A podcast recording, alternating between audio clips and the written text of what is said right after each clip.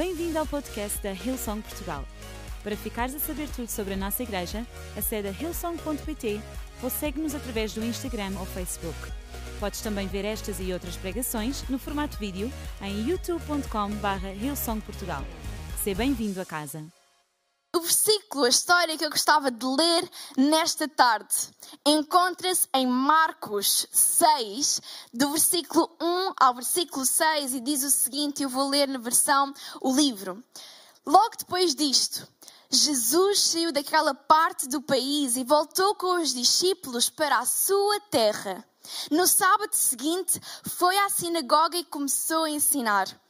Ao ouvirem-no, muitos ficaram admirados com a sua sabedoria e milagres e diziam: De onde lhe veio toda esta sabedoria? Como pode realizar tais milagres? Não é ele o carpinteiro, filho de Maria? Não é irmão de Tiago, José, Judas e Simão? E as suas irmãs não moram aqui mesmo nesta localidade? Estavam escandalizados com ele. Então Jesus disse-lhes: Um profeta é honrado em qualquer lugar, menos na sua terra, entre os seus parentes e no meio da sua casa.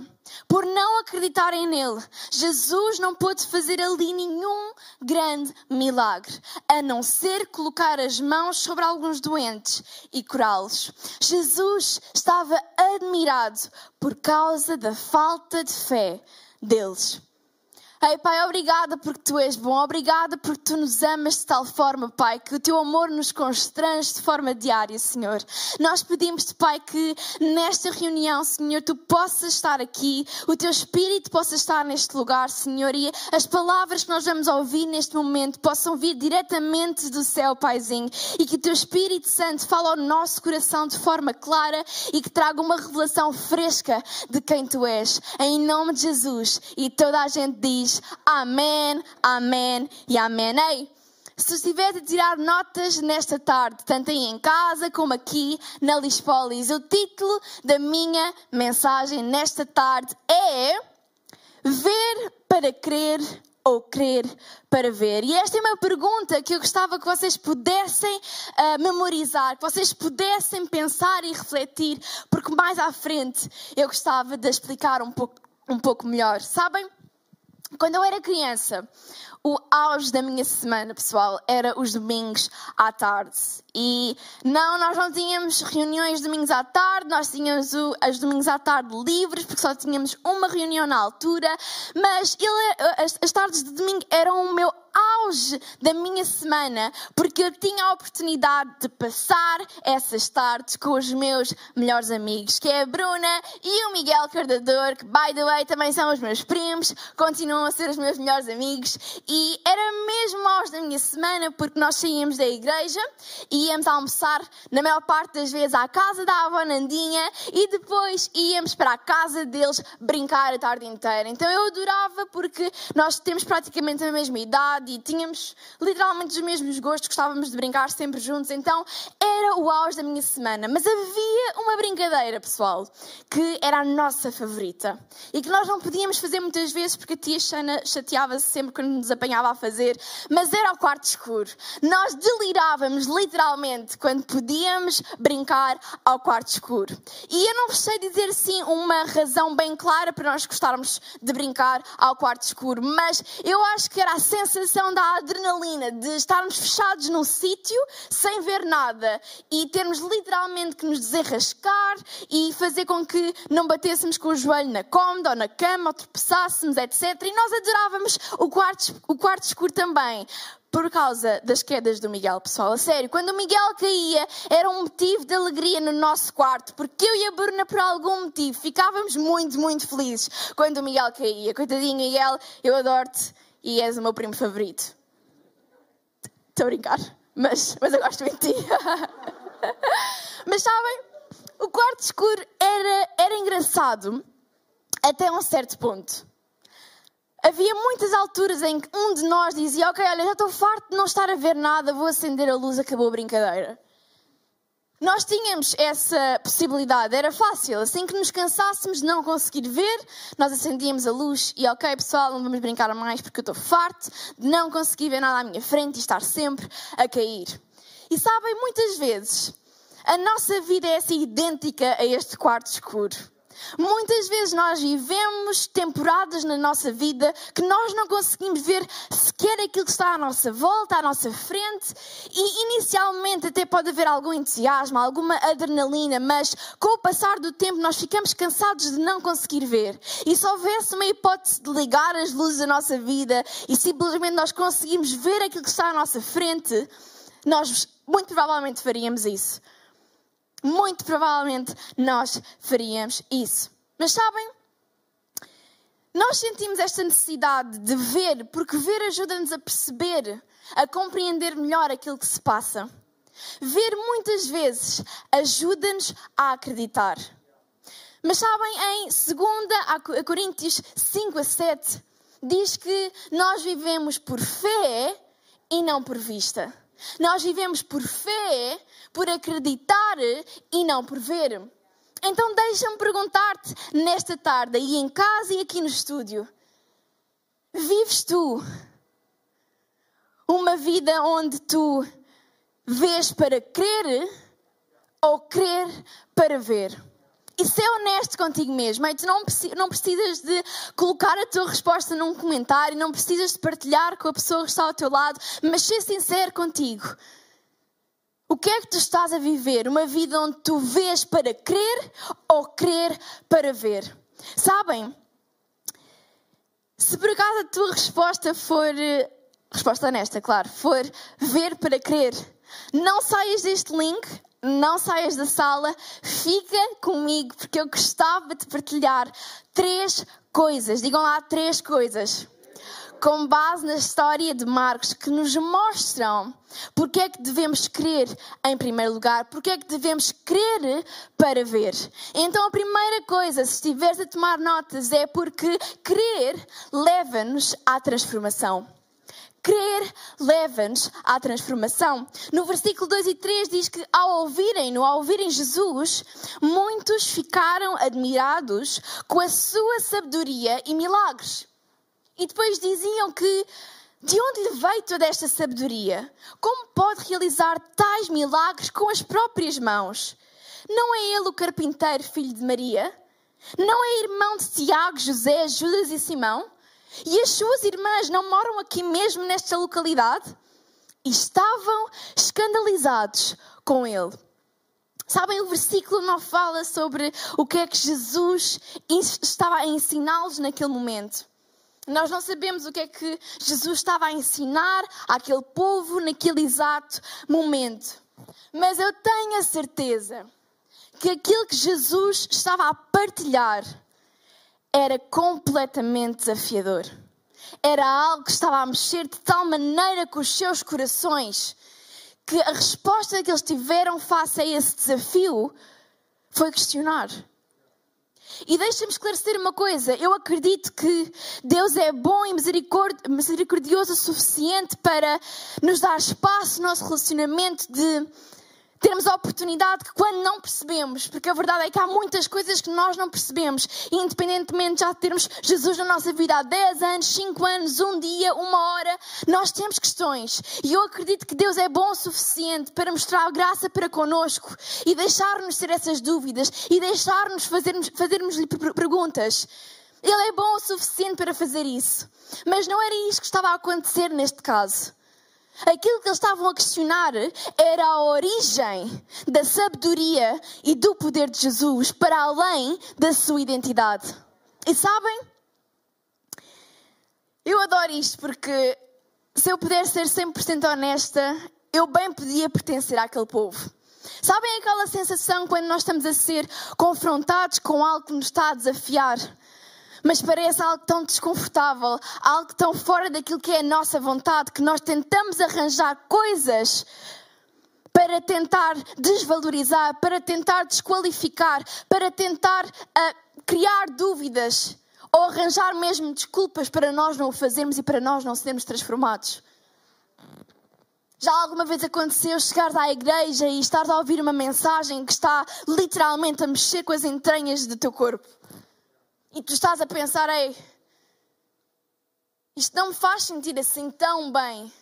Ei, está a mexer com alguma coisa na minha vida que parece que eu estou a fazer alguma coisa de errado, mas esta é a minha vontade, esta é a minha vida.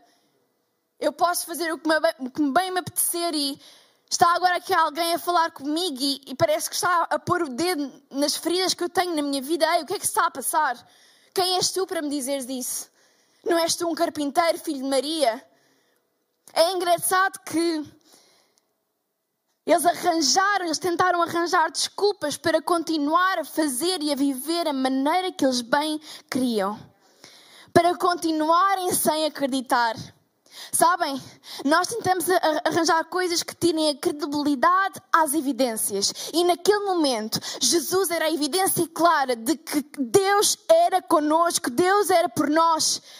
E eles estavam a tentar arranjar desculpas para retirar a credibilidade à evidência que estava à sua frente. E aquilo que eles tentaram arranjar foi a familiaridade.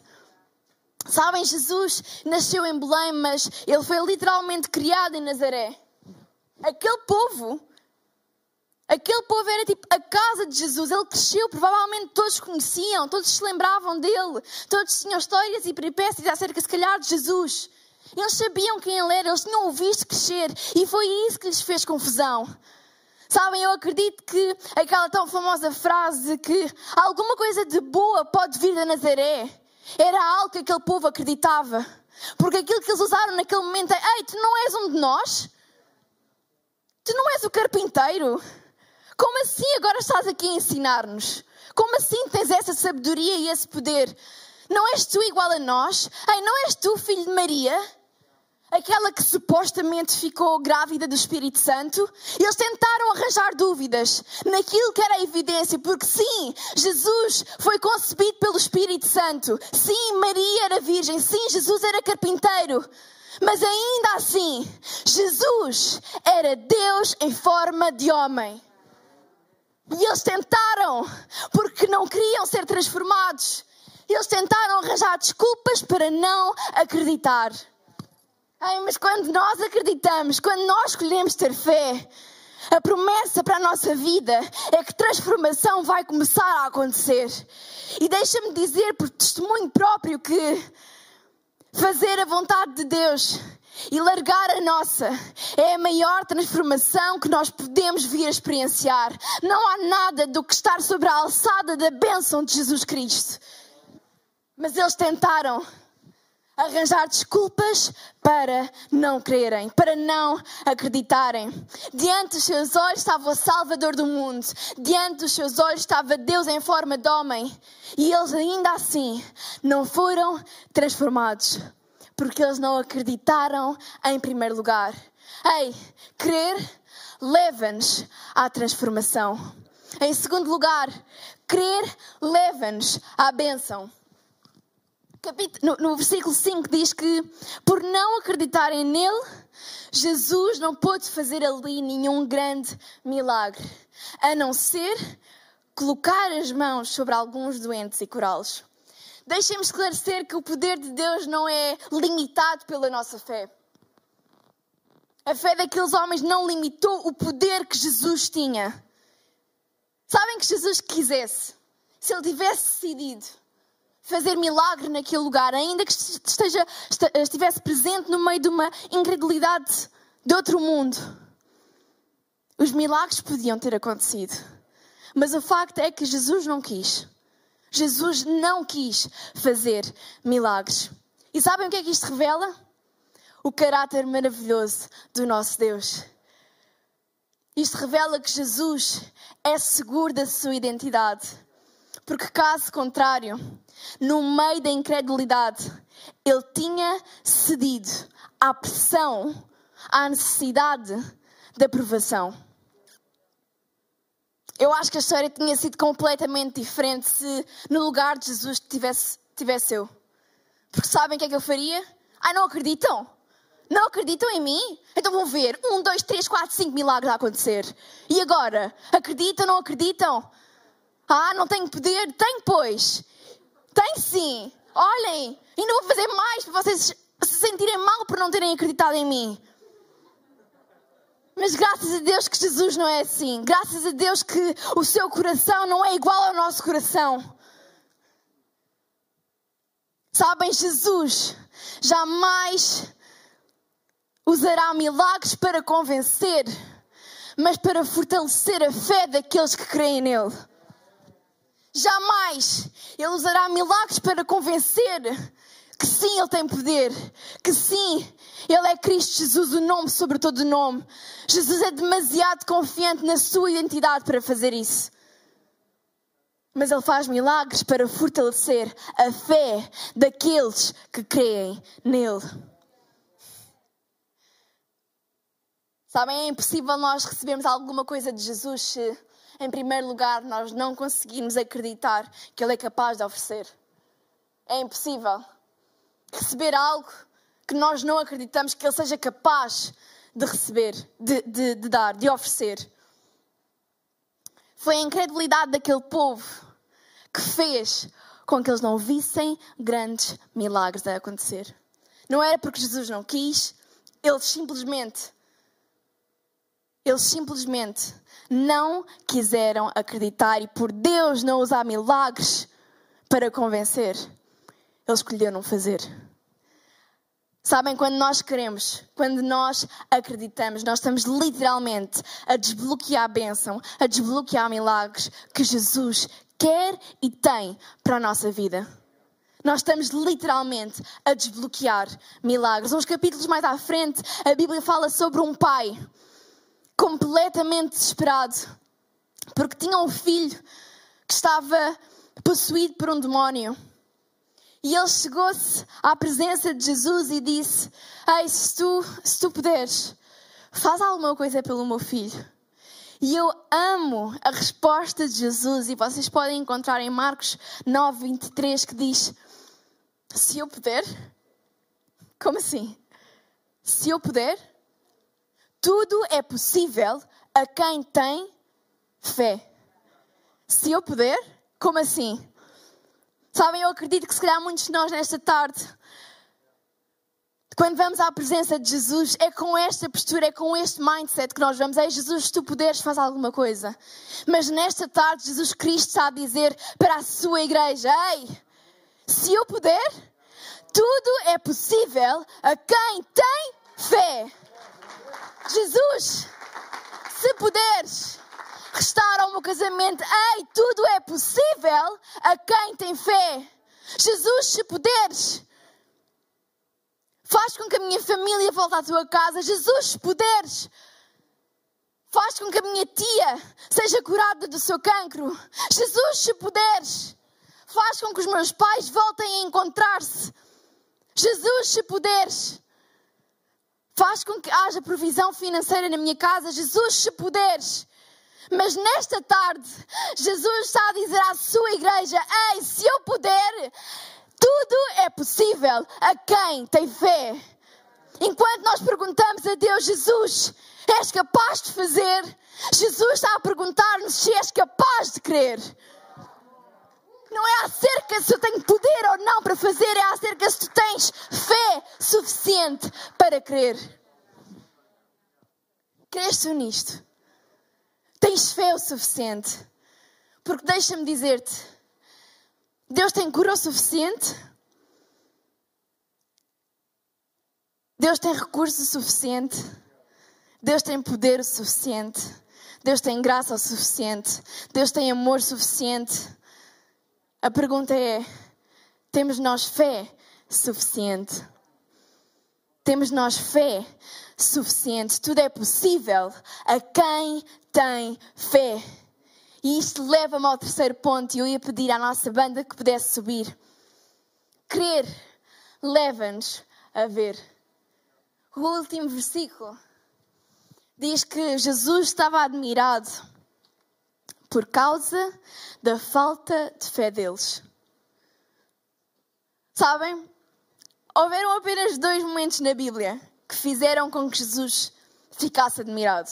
Jesus não se admirava assim com qualquer coisa, pessoal. Mas havia, houver, houveram duas situações, duas coisas que fizeram Jesus ficar admirado. A primeira foi esta que nós acabámos de ler. E a segunda encontra-se no Evangelho de Mateus. Quando um oficial romano pediu a Jesus para curar o seu servo. E quando ele chega à presença de Jesus e pede-lhe: Ei, por favor, salva o meu servo.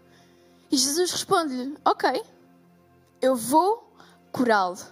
E de imediato o oficial romano disse: Ei, olha, eu não sou merecedor para tu ires à minha casa. Eu não sou merecedor de ter a tua presença na minha casa, mas eu creio que se somente tu disseres Estás curado. O meu servo ficará curado. E a Bíblia diz que Jesus, ao ouvir estas palavras, virou-se para quem estava a segui-lo. Ele ficou tão impressionado, que disse: É realmente como vos digo, ainda não encontrei ninguém na terra de Israel com uma fé assim. Os únicos momentos que fizeram Jesus ficar admirado envolveram a grande fé de um homem e a falta dela de um povo. Fé é um big deal para Jesus. É isso que o faz ficar admirado. Então deixa-me perguntar-te nesta tarde: quando Jesus olha para a tua vida, com o que é que ele fica admirado? Com a tua grande fé ou com a falta dela? Ei, é isso que admira. É isso que faz admirar Jesus. Sabem, o facto do próprio povo, o seu próprio povo, não acreditar nele, mexeu com o seu coração. Jesus não ficou admirado do género, oh, não acreditaram em mim. Não, não, não. Ele sentiu algo pesado. Ele ficou admirado, mas não foi num bom sentido. Ele ficou, o meu próprio povo não crê em mim. E isto está relacionado com aquilo que a Bíblia diz em João 14,6. Quando Jesus declara que Ele é o caminho, a verdade e a luz e a vida. E diz que ninguém pode chegar ao Pai, a Deus Pai, sem ser através dele. Sabem? Aquilo que mexeu com o coração de Jesus não foi insegurança, foi amor incondicional. Porque ele sabia que o seu povo, ao negá-lo, estava a negar o único caminho que os podia levar ao Deus Pai. E era isso que estava a mexer com o coração de Jesus, porque, ei, esse é o caminho para a salvação. E o meu povo, ao rejeitar-me, está a rejeitar o único caminho que Deus criou para que a humanidade pudesse voltar a estar próxima dele. A cidade que viu crescer a luz do mundo estava a escolher permanecer na escuridão. E isso mexeu com o coração de Jesus. Diante dos seus olhos, aquelas pessoas tinham o Salvador do mundo. E ainda assim, ao verem, não conseguiram reconhecer. Sabem porquê? Porque, em primeiro lugar, eles não conseguiram crer eles não conseguiram acreditar. Deixa-me dizer-te que quando nós cremos, nós conseguimos ver, porque a crença desbloqueia a visão. A crença desbloqueia a visão. Não é a visão que desbloqueia a crença, pessoal. A crença desbloqueia a visão. Eles tinham diante dos seus olhos e ainda assim perderam Deus. Ele estava diante dos seus olhos e ainda assim eles não conseguiram reconhecê-lo. E isso quebrou o coração de Jesus. E nesta tarde, Jesus, o mesmo Jesus desta história, está aqui neste lugar e está a abrir o convite, a fazer-te o convite a ti que estás aí em casa, de poderes crer. Antes mesmo de ver, de poderes crer. Creres que Ele é capaz de fazer mais do que aquilo que tu consegues pensar ou imaginar. Creres que Ele é bom o suficiente para nunca te deixar. Creres que Ele é bom o suficiente para te ter feito à sua imagem e semelhança. Creres que Ele é bom Deus, que Ele é Abba Pai. E que Ele tem um plano e um propósito perfeito para a tua vida. Creres que Ele é Senhor e Salvador. E aceitares Jesus na tua vida.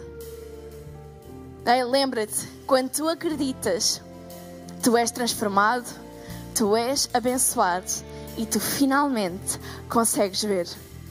E nesta tarde eu não podia terminar esta mensagem sem ajudar-te a aceitares este convite que Jesus já abriu para ti. Não há nada que tu precises fazer. O convite é teu. Será que o vais aceitar? Sabem, em Romanos a Bíblia fala que quando nós cremos, quando nós acreditamos com o nosso coração e quando nós confessamos com a nossa boca, nós somos salvos.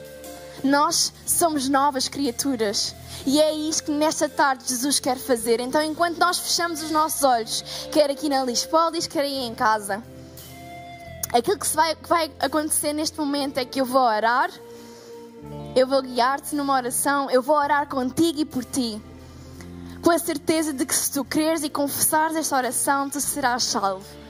Tu mudarás o teu destino. A tua eternidade jamais será a mesma.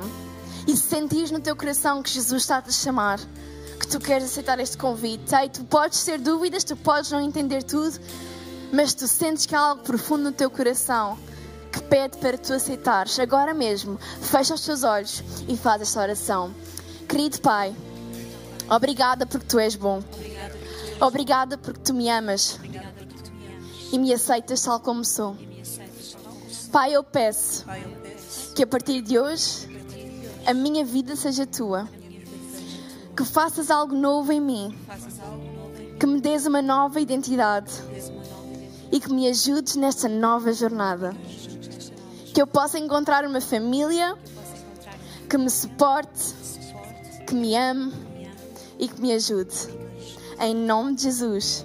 E toda a gente diz Amém, Amém e Amém. Ei, deixa-me dizer que a tua decisão não só fez uma festa nos céus, a tua decisão provocou uma festa nos céus, mas provocou uma festa aqui na igreja, porque nós, enquanto família, agora mesmo vamos tirar 5 segundos para aplaudir a melhor decisão que tu fizeste. Vamos aplaudir a tua coragem por teres aceito embarcar numa nova vida com a certeza de que nada é melhor do que crer e que quando nós cremos, os nossos olhos são abertos para ver o sobrenatural que há na nossa vida, para ver o potencial, para ver o amor, para ver a graça, para ver a fidelidade, para ver a identidade, para ver a vida. Nós acreditamos que quando nós cremos, nós abrimos as portas do céu para a nossa vida e é por isso que nós fechamos contigo. Amém. Ei, será que podemos dar mais uma salva de palmas? Porque Deus é mesmo bom. Deus é mesmo bom. Deus nunca falha, Ele é mesmo bom. Se tomaste essa decisão, deixa-me dizer-te que nós somos mesmo uma família, que nós queremos mesmo ser teus amigos, que nós queremos mesmo conhecer-te. Então agora mesmo manda em qualquer plataforma que estejas a assistir à reunião um emoji de uma mão bem aberta para nós sabermos quem tu és, para a nossa equipa entrar em contato contigo, saber o teu nome, a tua história, ajudar-te a integrares nesta igreja que te ama desde já. Ou então, se estiveres a assistir a esta reunião mais tarde, se calhar a meio da semana, daqui a um ano, não importa, tu podes ir a lição.pt barra Jesus, inserir os teus dados, dar-nos consentimento para entrar em contato contigo e mais uma vez nós vamos ter os nossos voluntários, que são os melhores do mundo, para te ajudar nesta jornada. Porque ei, tu não estás sozinho. A partir de hoje tu tens Deus, Jesus, Espírito Santo contigo e tens uma igreja que vai estar na tua beca a suportar-te e a ajudar-te a avançar para o extraordinário que Deus tem sobre a tua vida. Amém, amém e amém. Esperamos que a mensagem de hoje te tenha inspirado e encorajado.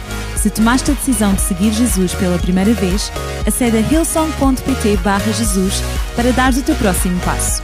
Lembramos que podes seguir-nos no Facebook e Instagram para saber tudo o que se passa na vida da nossa igreja. O melhor ainda está por vir.